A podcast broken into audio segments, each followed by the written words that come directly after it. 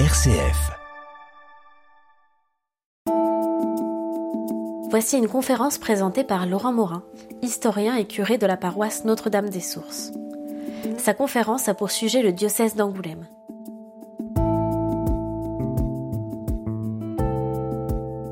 Bonjour donc à tous, à chacun, chacune, les visages connus et les visages euh, inconnus, nouveaux. Voilà, puisque le but de cette matinée, justement, c'est de permettre aux, nouveaux venus sur le diocèse ou dans des responsabilités diverses, justement, dans notre église de Charente, eh bien, de mieux la connaître, avec euh, une grande partie historique tout d'abord, puisque, bon, je vous donne un petit peu le, programme de la matinée. Donc, il y aura une première heure sur euh, l'histoire du diocèse des origines jusqu'en 1800. À 9h30, on fera, euh, pardon, à 10h30, on fera une première pause. Et ensuite, avec Catherine Josselet, un deuxième temps sur la suite de cette histoire de 1800 jusqu'à nos jours. Et puis, euh, il y aura aussi un temps assez conséquent la troisième partie de la matinée qui sera consacrée eh bien, à la présentation du diocèse, on va dire dans ses arcanes euh, de fonctionnement aujourd'hui pour justement le service d'église euh, qui est le vôtre et le service d'église général à partir donc d'orientations qui ont marqué ce diocèse ces dernières années. Voilà, je regrette un petit peu que ce soit ce matin euh, notre journée, notre matinée, puisqu'on est un peu en concurrence avec euh, des, des, moments forts de, de l'Église de France, notamment donc avec bien sûr les, les discours du, du pape euh, à Marseille. Alors je comprendrai si à 10 heures, l'un ou l'une d'entre vous euh, préfère se retirer pour écouter les interventions euh, du pape, qui sont bien plus importantes que les miennes. Euh, d'autre part, nous avons aussi la joie donc d'être enregistrés et filmés par notre radio-télévision diocésaine, RCF Charente, notre radio diocésaine. C'est une grande chance d'avoir cette radio ici, chez nous, pour nous. Alors utilisons-la. Voilà, c'est un média qui est euh, fort euh, apprécié et appréciable depuis plus de 30 ans en Charente radio locale, radio associative donc, euh, et radio chrétienne. Alors je crois qu'il faut se présenter, c'est le cahier des charges de la matinée, Catherine. Bon alors en quelques mots, donc je suis le père Laurent Morin, j'interviens ici davantage en tant qu'historien, historien notamment de la Charente. Donc je suis né il y a 57 ans à Angoulême. Euh, j'y ai fait ma scolarité. Ensuite, j'ai fait mes études, des études d'histoire à Poitiers, à l'université de Poitiers, jusqu'à une, thèse sur les abbayes, notamment donc d'Angoumois.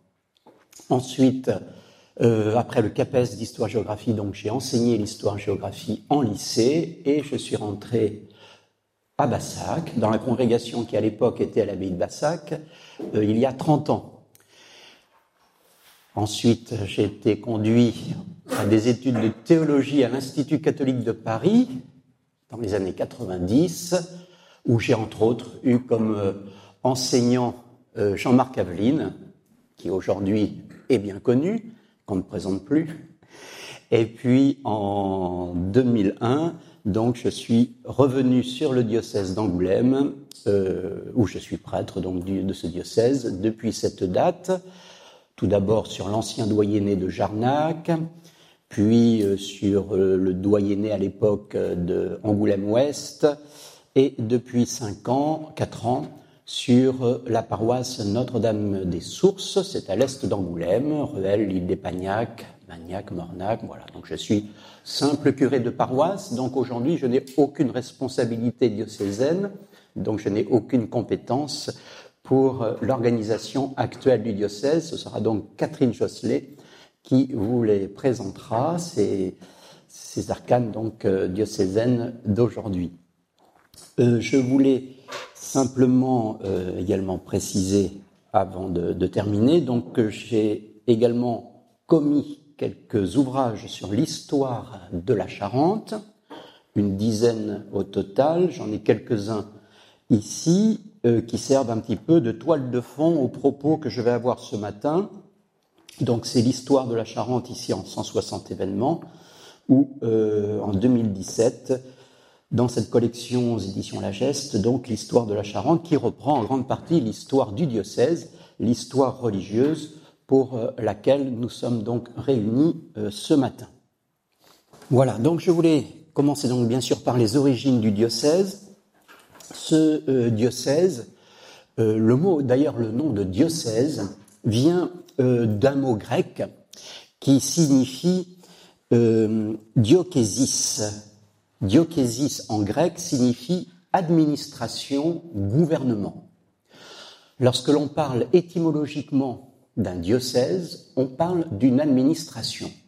Ce mot de diocésis existait donc chez les Romains, chez les Grecs, avant même qu'il soit utilisé par les chrétiens. C'est un concept donc plus ancien que le christianisme. C'est une récupération du christianisme dans notre vocabulaire. Des diocèses existaient sous l'Antiquité avant le premier siècle pour donc de l'administration civile, pour de l'administration politique. Ce n'est pas bien sûr notre diocèse comme on l'entend aujourd'hui, mais il faut avoir cette idée-là dans la tête. C'est une reprise d'une structure administrative, politique existant avant le christianisme. Le terme diocèse a d'abord été récupéré au IVe siècle, donc au moment de Constantin, de l'Église constantinienne, vous savez que l'empereur romain fait reconnaître pour la première fois le christianisme comme religion, pas encore religion d'État, mais comme religion, et cette religion, eh bien, elle va chausser les institutions déjà existantes, en l'occurrence donc les diocèses. Et c'est à partir donc du IVe siècle que l'on peut parler de diocèse dans le terme chrétien tel que l'on le connaît aujourd'hui mais toujours avec le même sens. Une circonscription territoriale et une administration, un gouvernement, avec, pour la nouvelle structure qui va être la nôtre, eh bien, eh bien l'évêque à la tête de ce diocèse. Pour nous, en Occident, on va dire dans la Gaule, eh bien, en Gaule, il n'y a pas de diocèse avéré avant le début du VIe siècle. Que se passe-t-il au début du VIe siècle? Eh bien, nous avons les Francs avec Clovis qui prennent le pouvoir sur une grande partie du territoire qui va devenir la France, et notamment sur un grand tiers sud-ouest. Et à la tête de, des Francs, Clovis vient de se convertir à la religion chrétienne selon les canons du concile de Nicée. Le concile de Nicée, au début du IVe siècle, définissait la foi chrétienne avec la Trinité, Dieu en trois personnes, Père, Fils et Saint-Esprit, à égalité. Et ces trois personnes sont de la même façon Dieu. Pourquoi j'insiste sur cette notion théologique de prime abord, en lien avec Clovis, qui prend ici, chez nous, la ville d'Angoulême en 507, donc début VIe siècle Eh bien, parce qu'avant Clovis, un, il n'y a pas encore de diocèse d'Angoulême, et deux, puisque le terme est inapproprié encore, et deux, il n'y a pas de religion chrétienne selon les critères de, Nicée-Constantinople, selon ce qui est devenu la foi officielle de l'Église romaine. Pourquoi? Parce que nous sommes sous l'influence, non pas l'influence, mais même le gouvernement des Visigoths dans ce grand tiers sud-ouest de la France. Et les Visigoths ne sont pas chrétiens selon les normes de Nicée. Ils suivent un autre christianisme que l'on appelle à l'époque l'arianisme du prêtre Arius, qui justement a été considéré comme une hérésie. Pourquoi? Pour le faire simple, parce que pour eux, eh bien, il y a le Fils, Jésus, qui n'est pas véritablement Dieu.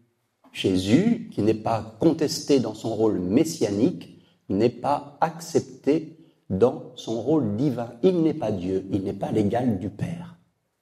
Il n'y a donc pas de clergé chez les Ariens, il n'y a pas de structure cléricale, ecclésiale, comme on le connaît depuis, comme on le connaît dans l'Église catholique. Donc, comme les Visigoths ont le pouvoir dans ce sud-ouest de la France, et notamment ici, dans ce pays charentais, à l'époque donc du 5e siècle, pendant tout le 5e siècle, les années 400 euh, hein, à 507, prise par Clovis d'Angoulême, eh bien pendant plus d'un siècle donc, nous n'avons pas de structure chrétienne selon les critères de l'Église catholique du Concile de Nicée. Nous avons un autre christianisme qui est ici en vigueur.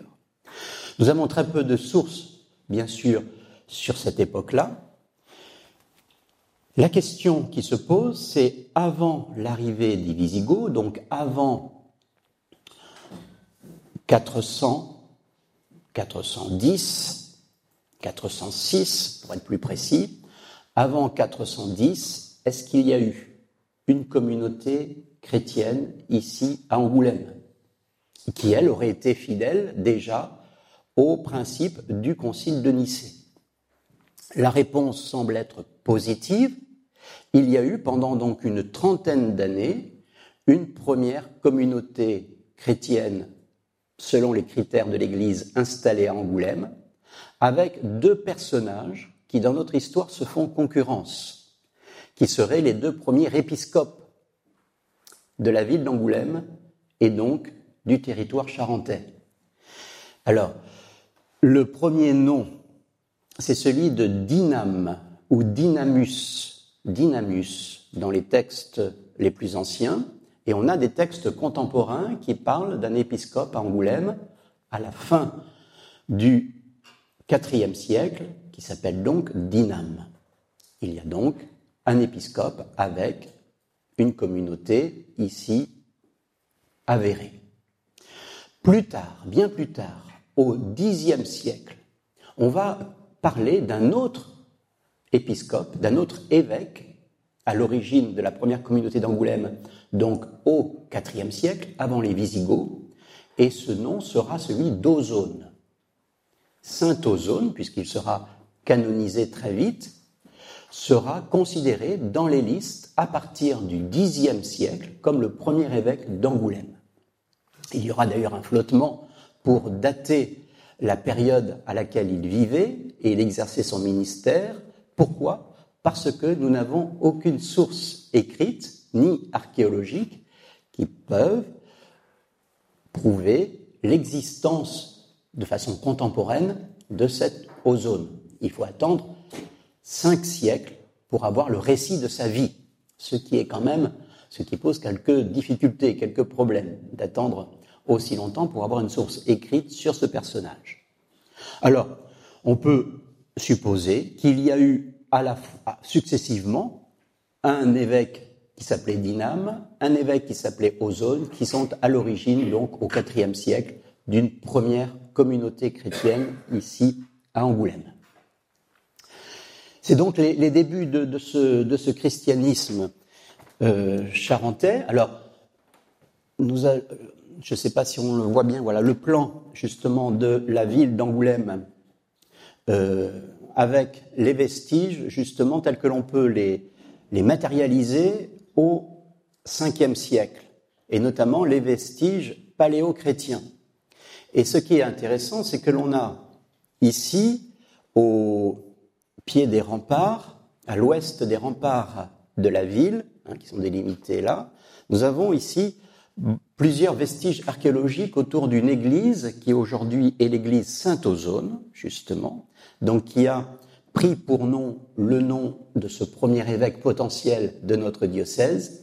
Et autour, on a donc de nombreuses euh, tombes, des tombes de l'Antiquité. C'était donc une nécropole de l'Antiquité, de l'époque romaine.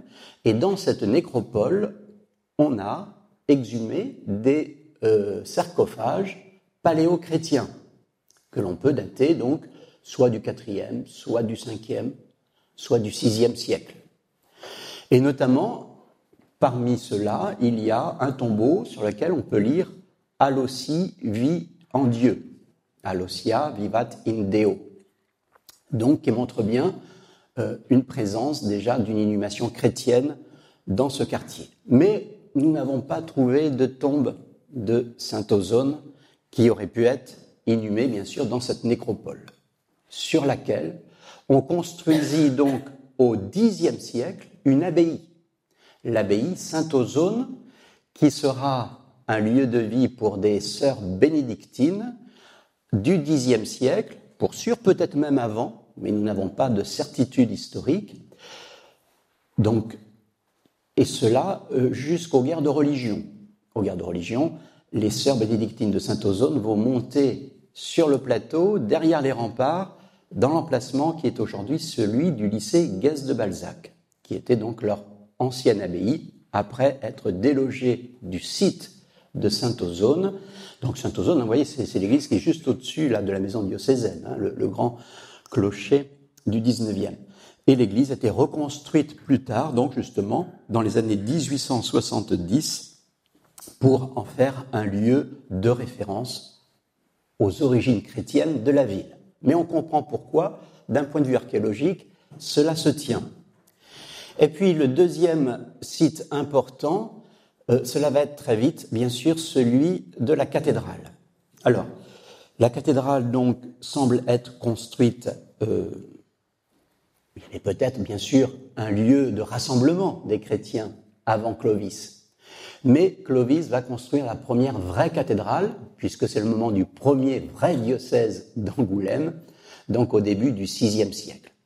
VIe siècle, première cathédrale construite à l'emplacement de la cathédrale Saint-Pierre que l'on connaît aujourd'hui. Nous n'avons pas de traces vraiment conséquentes de cette première cathédrale.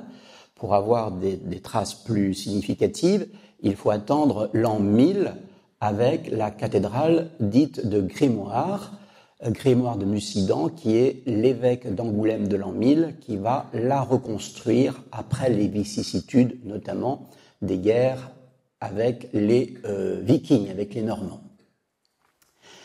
Et c'est toujours le même site qui va être utilisé au XIIe siècle pour la reconstruire sensiblement comme elle est aujourd'hui par un autre évêque, qui sera donc l'évêque Girard II, Chirard de Blaye. Nous sommes dans les années 1120, mais on y reviendra. À noter donc que la vie chrétienne, donc au VIe siècle, se développe à partir euh, de cette cathédrale pour tout le diocèse. Donc avant le VIe siècle, il n'y a pas de présence chrétienne ou, si elle existe, elle est soit considérée comme hérétique par Rome, soit elle était avant celle des Visigoths et des Ariens, marginale une petite communauté, puisque euh, l'obligation de supprimer les cultes païens ne date que de la fin du IVe siècle, et c'est à ce moment-là où l'on ferme les lieux de culte païens en Charente. Alors on peut citer le site des, des Bouchots, près de Rouillac, on peut citer le site de Casino Magus, en Charente-Limousine. C'était des sanctuaires, c'était des lieux de culte où les, euh, les gens venaient en pèlerinage, venaient pour leur prière, leur dévotion dans la religion de l'Antiquité, dans la religion romaine. Ces lieux-là ne sont fermés qu'à la fin du IVe siècle, avec interdiction donc des cultes romains. Et c'est à ce moment-là donc que l'on voit basculer la population de ces cultes évidemment euh, païens aux cultes obligatoire, nouveau, qui est le christianisme, qui est maintenant la religion d'État, ce que donc va confirmer euh, le roi Clovis avec les Francs. Alors, la cathédrale, bien sûr, c'est le lieu de pouvoir de l'évêque, à la tête de son administration, à la tête de son diocèse, et vont, euh, va s'installer tout autour une communauté de prêtres qui lui seront, euh, on va dire, euh, attribués pour le service du diocèse. Alors, dans le haut Moyen Âge, du VIe siècle au moins jusqu'au IXe siècle, il ne faut pas encore s'imaginer des paroisses.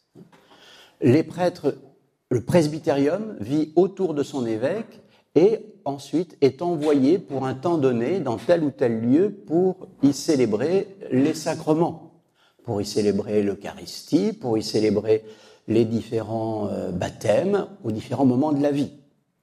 Mais à l'origine, les baptêmes sont célébrés vraisemblablement dans un bâtiment que l'on que l'on appellera plus tard l'église Saint-Jean, et qui à l'époque était vraisemblablement, même si on n'a pas de, traces concrètes archéologiques, le baptistère Saint-Jean, comme dans de nombreuses localités, comme à Poitiers par exemple. Et ce bâtiment, ça on le sait, cette église existait sur les remparts au sud de la cathédrale actuelle. Donc on baptisait à l'origine, au VIe siècle, des jeunes, des adultes dans ce euh, baptistère Saint-Jean. Aujourd'hui disparu, transformé plus tard en église lorsque, eh bien, on s'est mis non plus à baptiser des jeunes ou des adultes, mais des tout petits enfants et à proximité de leur lieu de vie, de leur village, mais cela il faut attendre au moins le 8e siècle et l'époque carolingienne.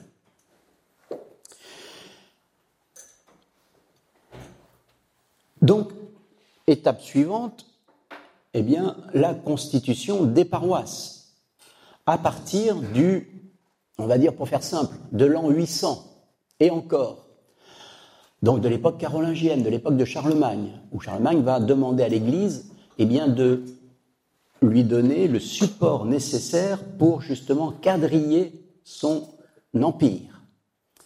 Et c'est là où l'on a effectivement la création des premières paroisses qui ne correspondent pas encore à nos paroisses que l'on a connues jusqu'au milieu du XXe siècle, qui sont encore de vastes territoires qui correspondraient sensiblement à, ce qui était autrefois les, anciens euh, doyennés. Alors, ce diocèse d'Angoulême, dont je vous ai mis ici une carte, vous pouvez le trouver bien petit. Ce diocèse d'Angoulême, eh bien, c'est celui qui hérité du VIe siècle de la fondation donc du diocèse euh, sous l'époque franque de Clovis. Pourquoi bien petit Parce qu'on a ici Angoulême, le grand Angoulême, donc qui l'entoure, une excroissance euh, jusqu'à Salfroin-Chasseneuil, à l'est. Au nord, on ne dépasse pas Fontenille, Baillet, à l'ouest, on ne dépasse pas Rouillac, Mérignac, Bassac. Et au sud, on ne dépasse pas Pérignac, Grassac. Cela veut dire que le diocèse, jusqu'à la Révolution française, jusqu'en 1789, équivaut à peu près à la moitié du département actuel de la Charente. Donc la moitié en superficie du diocèse actuel. C'est un tout petit diocèse, parmi les plus petits diocèses français. Le voilà resitué entre les grands diocèses voisins, le grand diocèse de Limoges, le grand diocèse de Poitiers, le diocèse de Saintes et le diocèse de Périgueux. Au milieu, donc, ce petit territoire qui, du VIe siècle jusqu'à la fin du XVIIIe correspond au diocèse d'Angoulême. Donc si vous êtes de Cognac, si vous êtes de Confolens, si vous êtes de Ruffec, eh bien vous appartenez jusqu'à la Révolution française à un autre diocèse que le diocèse d'Angoulême. Vous dépendez soit de l'évêque de Sainte, soit de l'évêque de Poitiers, soit de l'évêque de Limoges, pour faire simple.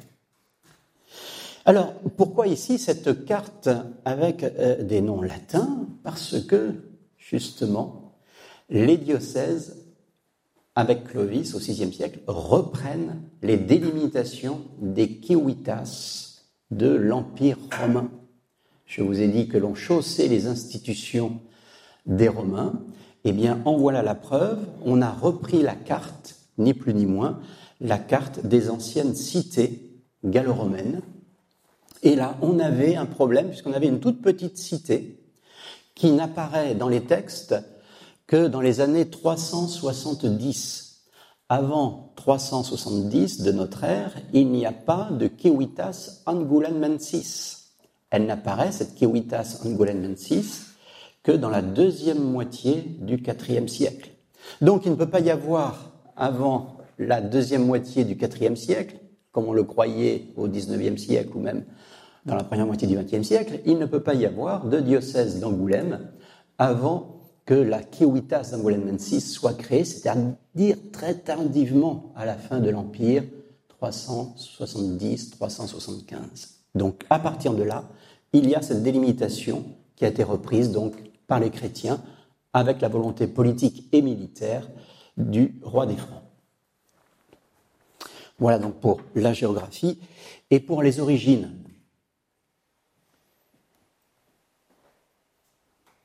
Alors, ce qui, bien sûr, ne nous euh, exonère pas donc de parler de la création des paroisses, comme je vous l'ai indiqué. Alors, tout d'abord, d'une façon assez lâche, assez souple euh, au 8e siècle, à l'époque carolingienne, et d'une façon beaucoup plus rigoureuse, précise, à partir, on va dire, pour faire simple, de l'an 1000. À partir du début du XIe siècle, on va avoir une carte des paroisses beaucoup plus précise, on va dire au mètre près, selon tel chemin, tel ruisseau, telle forêt, et cela va compartimenter eh bien, le diocèse d'Angoulême en 200 paroisses. Alors attention, le diocèse d'Angoulême, tel qu'il existait au XIe siècle, c'est-à-dire la moitié du diocèse actuel, la moitié du département de la Charente actuelle. Donc, si on, reporte au département de la Charente, diocèse actuel, ce n'était pas 200, mais 400 paroisses qui sont constituées autour de l'an 1000. Et l'on va fonctionner pendant huit siècles, de l'an 1000 jusqu'en 1790, avec donc ces paroisses, ces 200 paroisses qui ne bougeront pas pendant toute cette période. Et même au-delà, puisque la carte paroissiale de l'an 1000 va tenir bon an, mal an, jusqu'en l'an 2000. Donc nous aurons un millénaire avec le même territoire paroissial. Alors ce territoire paroissial, il n'est pas très compliqué à retrouver. Il suffit de retrouver la carte de nos communes françaises, de nos communes charentaises, telle qu'elle existait jusqu'aux dernières euh, modifications et incitations au regroupement de communes. Là aussi, les cartes des communes de Charente, donc il y en avait 420, je crois, qui étaient donc les anciennes, les 420 anciennes paroisses. À la tête de chacune de ces paroisses, on va construire une église paroissiale. Donc il ne faut pas chercher d'église paroissiale dans ces communes, dans ces villages, avant le XIe siècle, puisqu'il n'y avait pas de paroisse. Et on va mettre à la tête de ces églises au XIe siècle, de ces nouvelles églises, on va mettre eh bien, un prêtre que l'on va appeler, on va inventer le curé. Le curé donc de la paroisse, du village, à partir du XIe siècle, qui va demeurer sur place. Hein, c'est un nouveau système qui se met en place la résidence du curé, qui va devenir un peu un chef de village. C'est lui qui aura accès à la culture, c'est lui qui aura accès aux soins, et aussi qui aura accès eh bien, euh, au sacrement du baptême dès la naissance. On va plus attendre pour se faire baptiser. Hein. Au bout de trois jours, il faut le baptême, donc il faut une proximité entre l'Église et la population et qui aura accès également, bien sûr, au sacrement de mariage que l'on va instituer à ce moment-là pour fixer un lignage, pour fixer une population dans un lieu, et à l'inhumation qui doit avoir lieu également dans le cimetière autour de l'église, c'est-à-dire, là aussi, on va fixer une population de nomades un peu que les populations étaient jusqu'au XIe siècle, c'est la féodalité, et on fixe la population autour d'une église et euh, d'un château.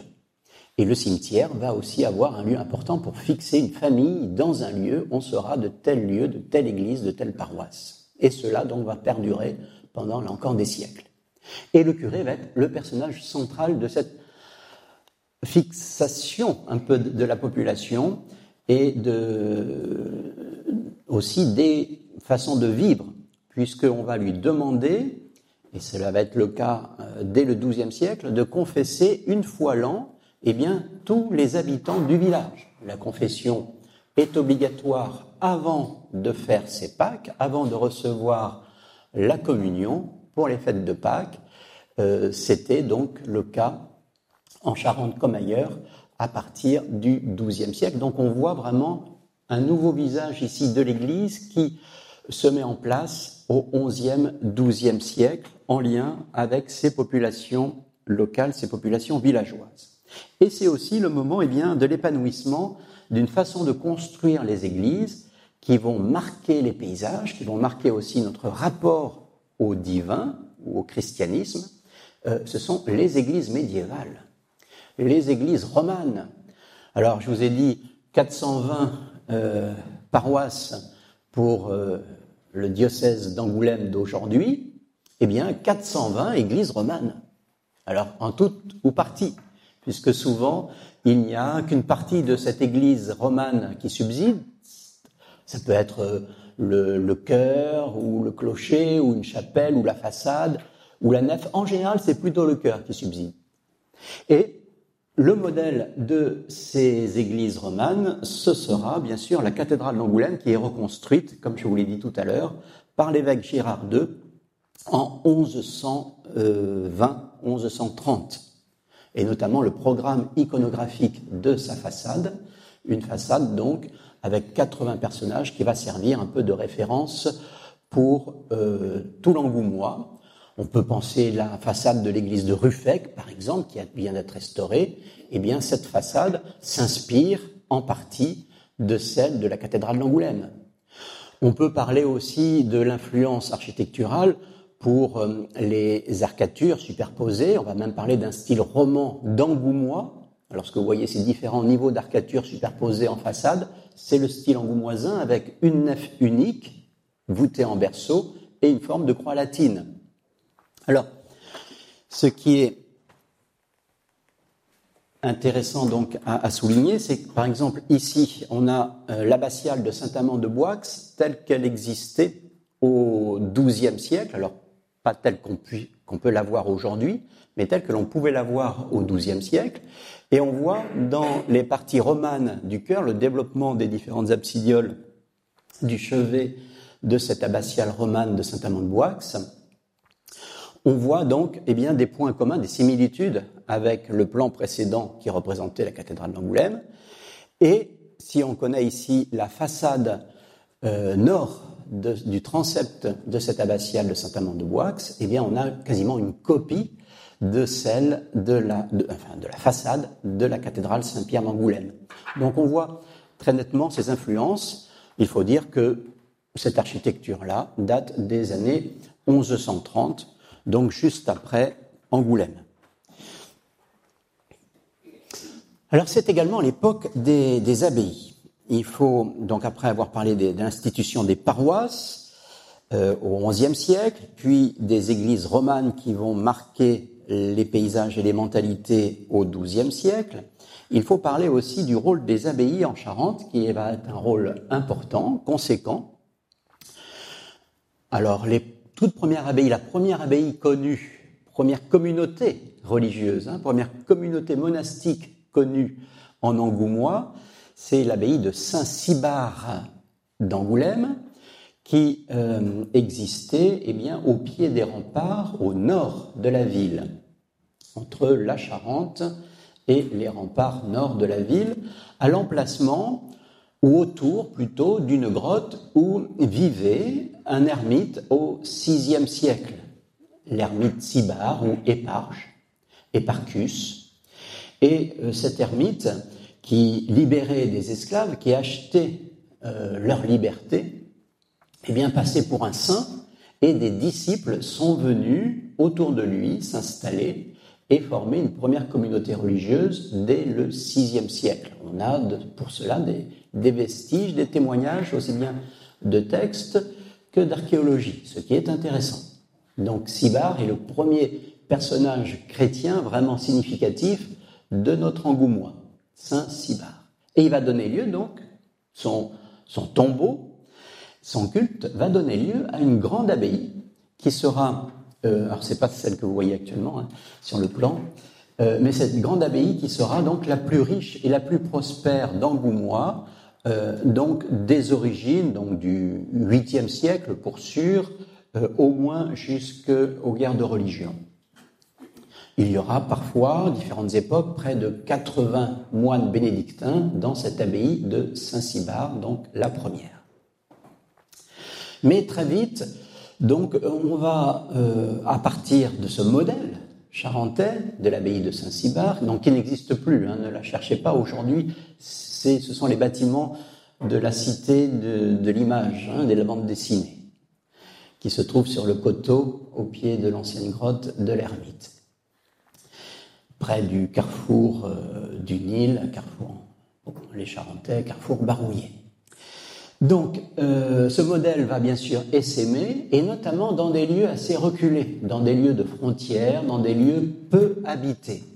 Les moines, au départ, euh, on va dire, pour faire simple, jusqu'au XIIe siècle, vont chercher des lieux à l'écart peu habités où ils vont défricher, où ils vont s'installer et coloniser de nouvelles terres. C'est un peu une fuite du monde, hein, être moine au Moyen Âge, c'est la fuga mundi, fuir le monde. Fuir le monde pour des îlots de paix et des îlots de prière. Dans un monde souvent violent, souvent belliqueux, euh, ce sont des havres de paix. Et là, je voudrais juste avec ce plan donner un exemple une abbaye qui se trouve près de Cognac, sur la commune, l'ancienne paroisse de Merpin, l'abbaye de La Frénade, qui a été construite, fondée au tout début du XIIe siècle, elle illustre bien cette volonté de conquérir des terres euh, inhabitées jusqu'alors. L'abbaye de la Frénade est construite sur des anciens marécages dans cette vaste vallée de la Charente, dans cet ancien lit de la vallée de la Charente, de la Charente.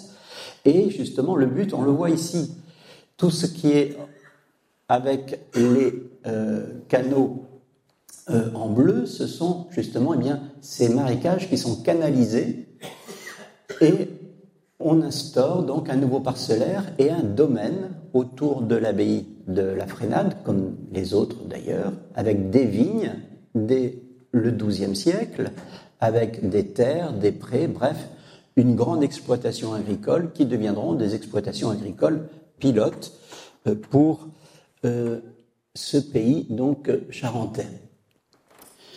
Je vous parle de cette abbaye de la Frénade parce que justement, celle-ci, comme les autres, sont en lien, sont en réseau avec, on va dire, des routes commerciales, des routes économiques. Je viens de vous dire et de vous montrer qu'elle était à la tête d'un grand domaine de vignes, de prairies, donc d'élevage, de céréales, de défrichement.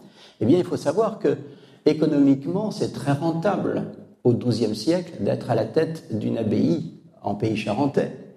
Et ici, c'est la ligne des cisterciens, la route des cisterciens entre leurs nombreuses abbayes du euh, massif central, notamment de, la Creuse, de la Corrèze, avec la maison mère d'Aubazine, et les autres abbayes qui en dépendent, une autre abbaye en Angoumois, l'abbaye de Grosbeau, une abbaye cistercienne donc au sud-est d'Angoulême, puis à Angoulême, une chapelle, euh, la chapelle d'Aubzine, hein, qui est aussi un lieu de relais sur cette route commerciale, puis le cours de la Charente que l'on peut à l'époque remonter en gabarre pour aller jusqu'à la Frénade et surtout, après Sainte, aller jusque sur l'île d'Oléron. Pourquoi? Parce que c'est le sel, la route du sel, d'avoir un prieuré ou une abbaye, comme c'est le cas ici pour les cisterciens, sur la côte, c'est d'avoir le sel. Et qui dit avoir le sel, dit avoir du pouvoir et de l'argent, puisqu'on peut conserver les aliments à l'époque uniquement à partir du sel. Donc on a ici une route économique qui se construit, qui se constitue au bénéfice des populations et au bénéfice aussi, bien sûr, des ordres religieux de cette époque-là, ici donc euh, les cisterciens. Alors les bénédictins font la même chose. Hein. Nous avons, on peut faire la même carte, mais ce serait après beaucoup trop long, avec l'abbaye de Bassac le long de la Charente, en lien avec ses prieurés, pour atteindre là encore la côte charentaise et l'île de Léron et les marais salants. Une autre abbaye significative de cette époque, telle qu'elle peut être reconstituée aujourd'hui, alors vous ne la verrez pas comme cela, pourtant elle est à 8 km de cette salle, au sud d'Angoulême, c'est l'abbaye de La Couronne, telle qu'elle existait donc au XIIe siècle. Et là, on a affaire, alors je vous ai parlé des bénédictins avec l'abbaye de Saint-Cybard d'Angoulême, je viens de vous parler des cisterciens avec Grosbeau et la Frénade en Charente, et là, je vous parle maintenant d'une troisième catégorie de religieux, ce sont les euh, chanoines de Saint-Augustin. Ce ne sont pas véritablement des moines, puisqu'ils ne sont pas tenus à la clôture monastique. Ils peuvent avoir des activités, soit euh, administratives, financières ou pastorales, en dehors de leur clôture, mais ils ont aussi le tout d'une abbaye.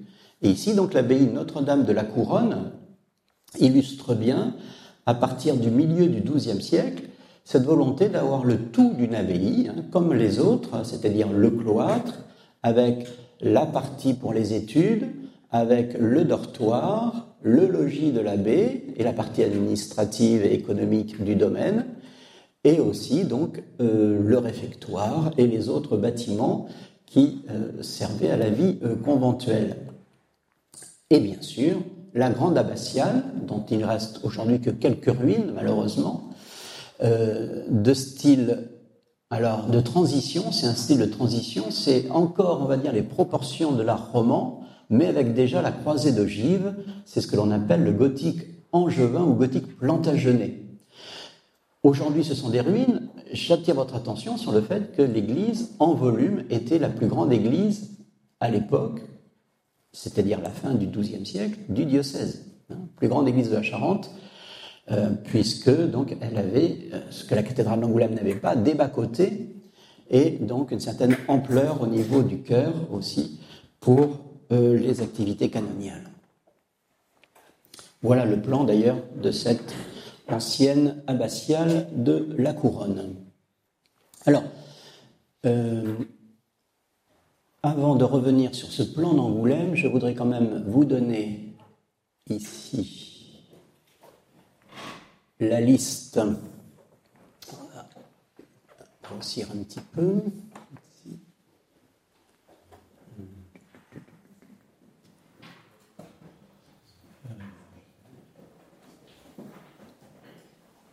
Voilà, la liste des abbayes euh, de Charente avec l'ordre religieux qui y vivait et puis euh, la date de l'implantation.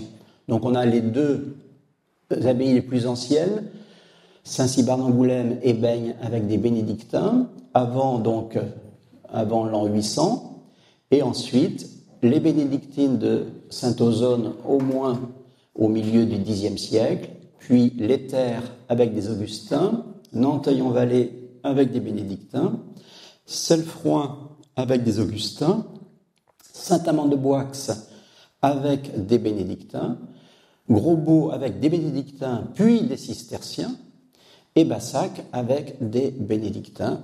Donc là, nous sommes, en s'arrêtant à Bassac, avant euh, le début du XIe siècle. Et ensuite, on a une deuxième période de construction d'abbayes en Charente,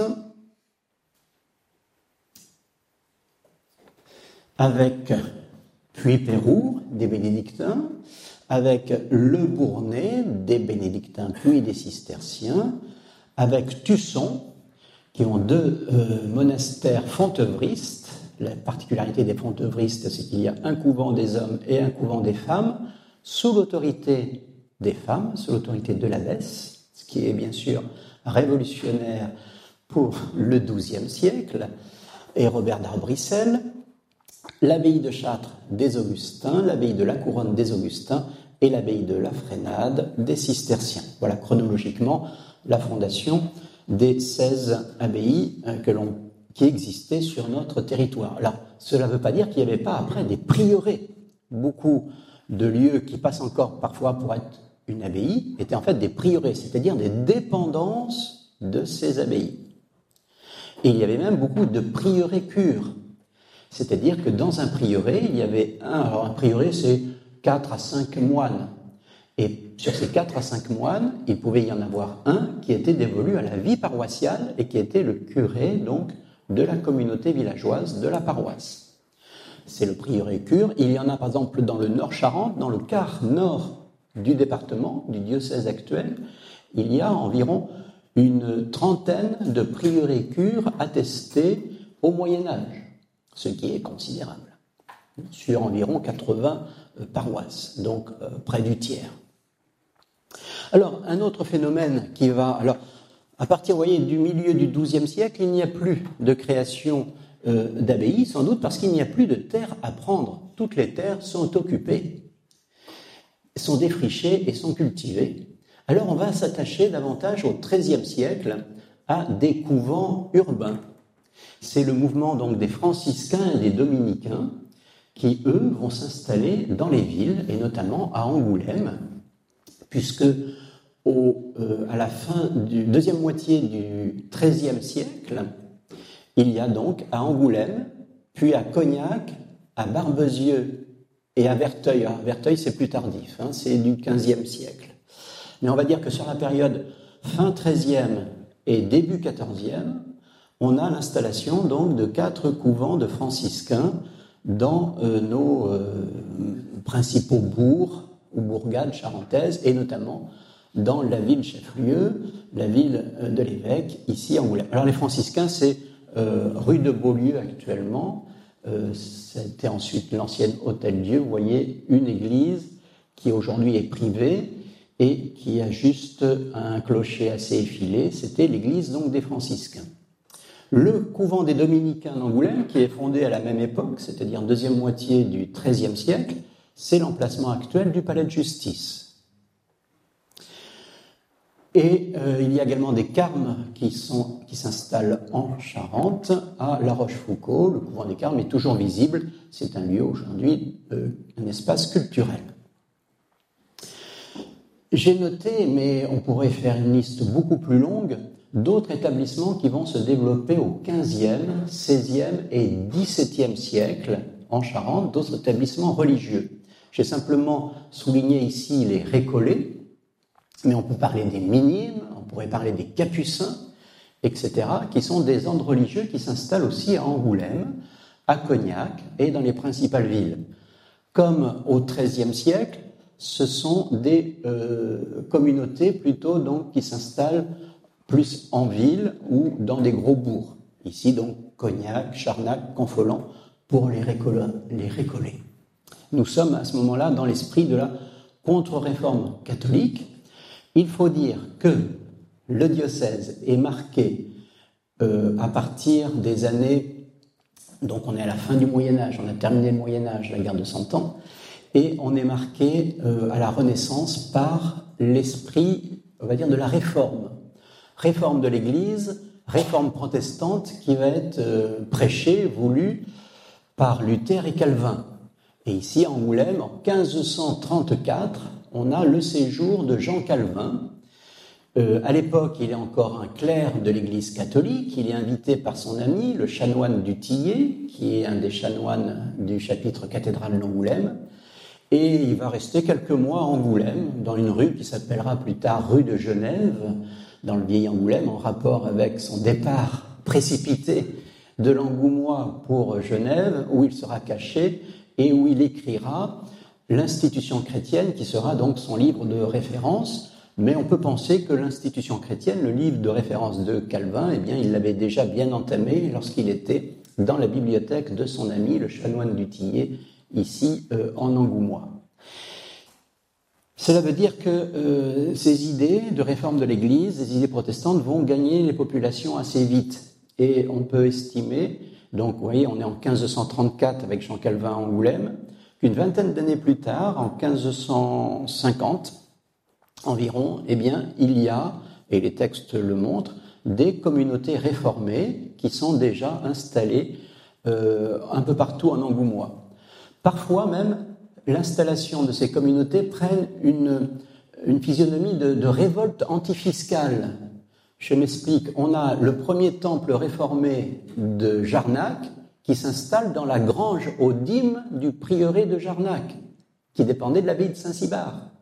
Pour dire non aux prélèvements fiscaux des abbayes et des prieurés, eh bien, les chrétiens occupent le lieu de prélèvement, la grange aux dîmes, pour en faire un lieu de culte réformé. Pour dire il y a une autre église possible qui n'est pas forcément liée à ce pouvoir et à ses possessions.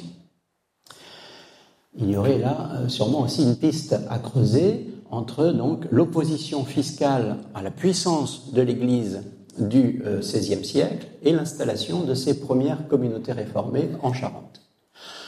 Toujours est-il qu'elles sont nombreuses. On a des, villes entières, des villages entiers qui deviennent euh, protestants donc au XVIe siècle.